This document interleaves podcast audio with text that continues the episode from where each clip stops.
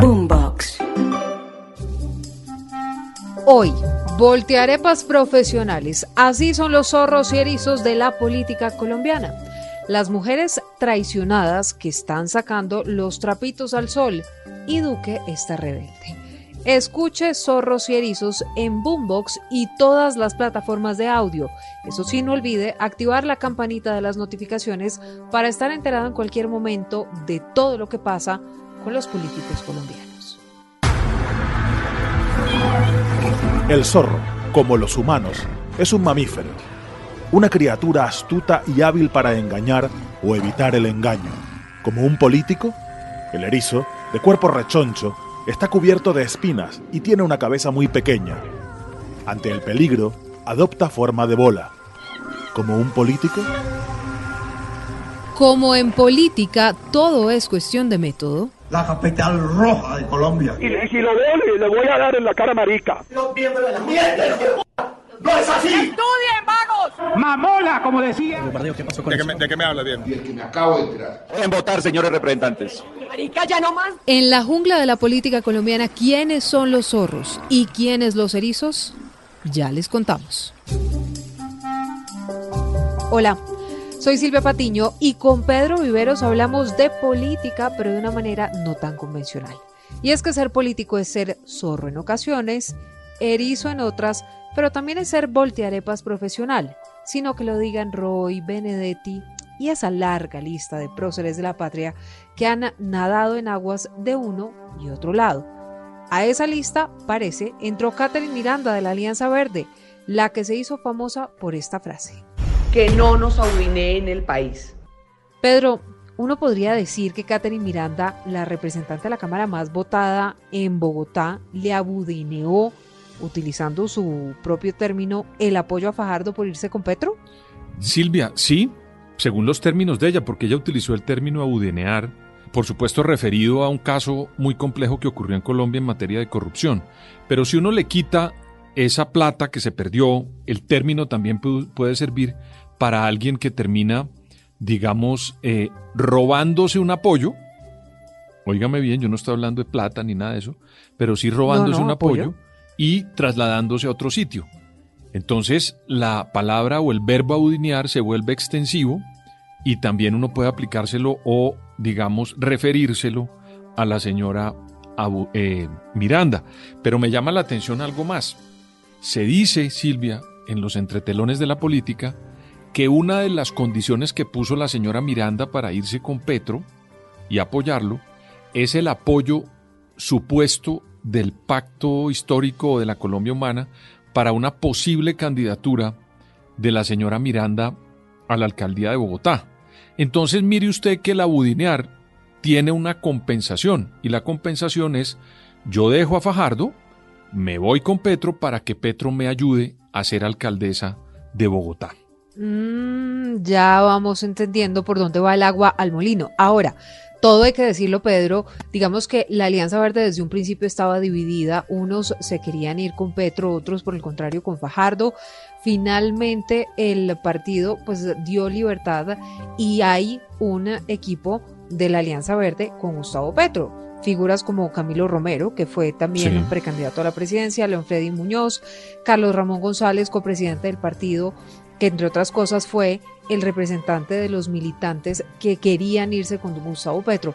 Pero esto es bueno o es malo para Fajardo, porque están tan atomizados en la Alianza Verde y uno pensaría pues que ese debería, entre otras cosas, ser el partido natural del centro, la centroizquierda, que apoyara al candidato de la centroesperanza. Silvia, yo he venido contándole a usted que yo me leí ese libro de Petro que él escribió sobre su vida el año pasado. Y en ese libro él más o menos dice, como en muchos otros pasajes del mismo, que él hizo muchas cosas en la política colombiana. Entre otros dice que él descubrió a Mocus, él dice eso, con un señor de apellido Cuesta, y también dice que él fue de los fundadores del Partido Verde, o una de las personas que más trabajó para el Partido Verde. Me llama la atención es que el doctor Antanas Mocus muy pocas veces lo apoyó, a pesar de que sostiene en el libro Petro que lo descubrió, y el Partido Verde pues no está en su totalidad con él. Y los que están, salvo la señora Miranda, ya estaban hace rato. porque Inti Asprilla, que creo que es de los verdes, estaba hace rato allá, todos los nombres que usted me ha dado hace rato que están allá, y eh, pues con la llegada de la señora Miranda, creo yo que los votos que se van a quedar con Fajardo, Silvia, comienzan a subir de valor pensando en una posible segunda vuelta porque los que se quedan con Fajardo también van a sacar unos votos importantes en el caso que Fajardo no pase a la segunda, es algo así como cotizarse y esos votos de Fajardo que no se fueron con Petro pueden ser unos votos importantes en una segunda vuelta. Y hoy no están con Petro, están con Fajardo. Y la señora Miranda decidió meterse a la campaña del doctor Petro después de muchas denuncias que hizo en contra de él, entre otras entre otras cosas, y denuncias muy fuertes referidas con temas eh, de dineros públicos. Y hoy, tiempo después, vía el ofrecimiento de ser una candidata del pacto histórico para la alcaldía de Bogotá, pues hizo tabula rasa y se entregó al pacto histórico. Pero le repito, ella se está yendo primero y hay unos señores que se quedan con Fajardo pensando, digo yo, que pues, que su estrategia puede ser valorizarse para la segunda vuelta. Pero como en política todo es cuestión de método, Pedro, otra que se le volteó a Fajardo fue su ex esposa, que podríamos decir está desatada en Twitter, en las redes sociales, no solamente en contra de Fajardo, sino también de María Ángela Holguín, que habríamos hablado hace algunos días, ella fue canciller, es hoy, digamos, la pareja de Fajardo y se ha empezado otra vez a meter en todo este tema de la política y en la campaña. Silvia, Recordemos que no es la primera vez que la exesposa de Sergio Fajardo se mete en la campaña. Acuérdese que ella metió unos trinos en la consulta, donde también decía, digamos, bastantes cosas en contra de su exesposo. Y en este caso, vuelve y lo refiere al día siguiente de la presentación en sociedad de la doctora María Ángela Alguín en la campaña de su novio, el doctor Sergio Fajardo. Yo no me quiero meter en cosas personales, Silvia, porque yo pertenezco a una escuela de respeto de la vida íntima de los candidatos. Usted sabe que en política, eh, por ejemplo, en Estados Unidos no se respeta eso. En Estados Unidos no, no, no, no, hasta, de ninguna manera. Hasta el fondo, y usted sabe que una cantidad de campañas, yo recuerdo una de Gary Hart, que era la esperanza demócrata, pues eso se lo truncaron a John Edwards, que fue vicepresidente también, que fue fórmula vicepresidencial de John McCain, le dañaron la carrera por problemas íntimos y pues referido a otras cosas. Pero digamos, por ejemplo, en Francia, llegan hasta la puerta y respetan la vida familiar. Yo pertenezco a esa escuela francesa, con todas las críticas que puedan tener. Luego yo no quisiera meterme en esas diferencias que pueda tener Sergio Fajardo con su ex esposa. Lo que sí quiero decir es que hay algunos temas que pueden terminar trascendiendo a lo político. Por ejemplo, ella pone un trino cuando Fajardo le gustaban los caballos, hacía cabalgata con los caballos.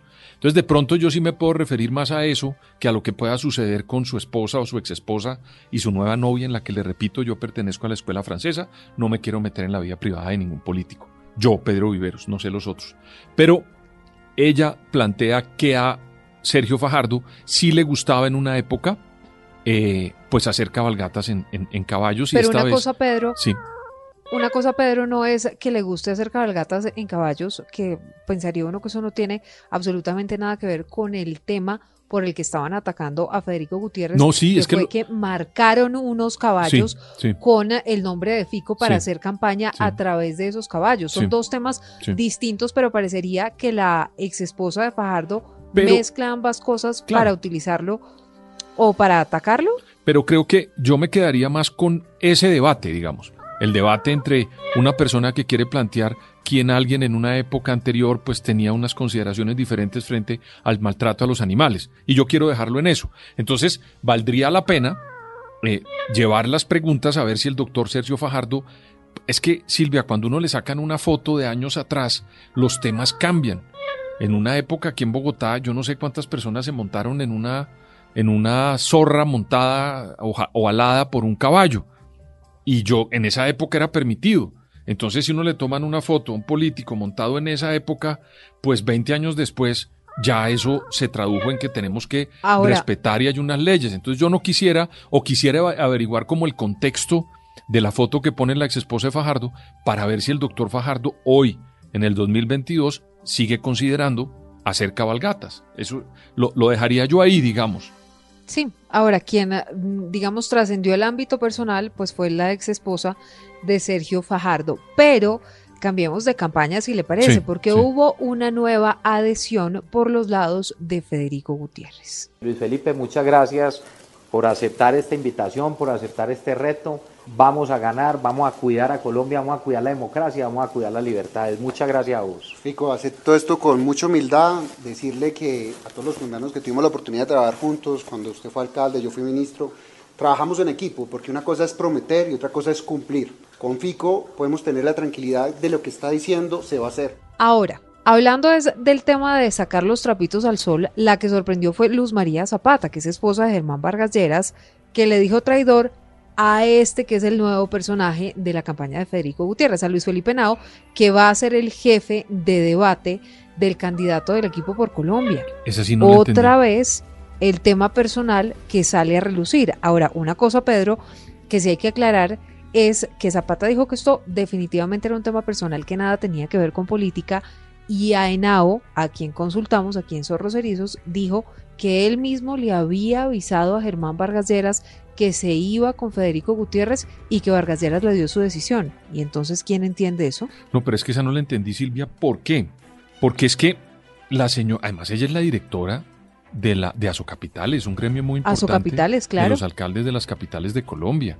Es decir, eh, Silvia, uno cuando está metido en este tipo de debates y de controversias tiene que medir muy bien los trinos.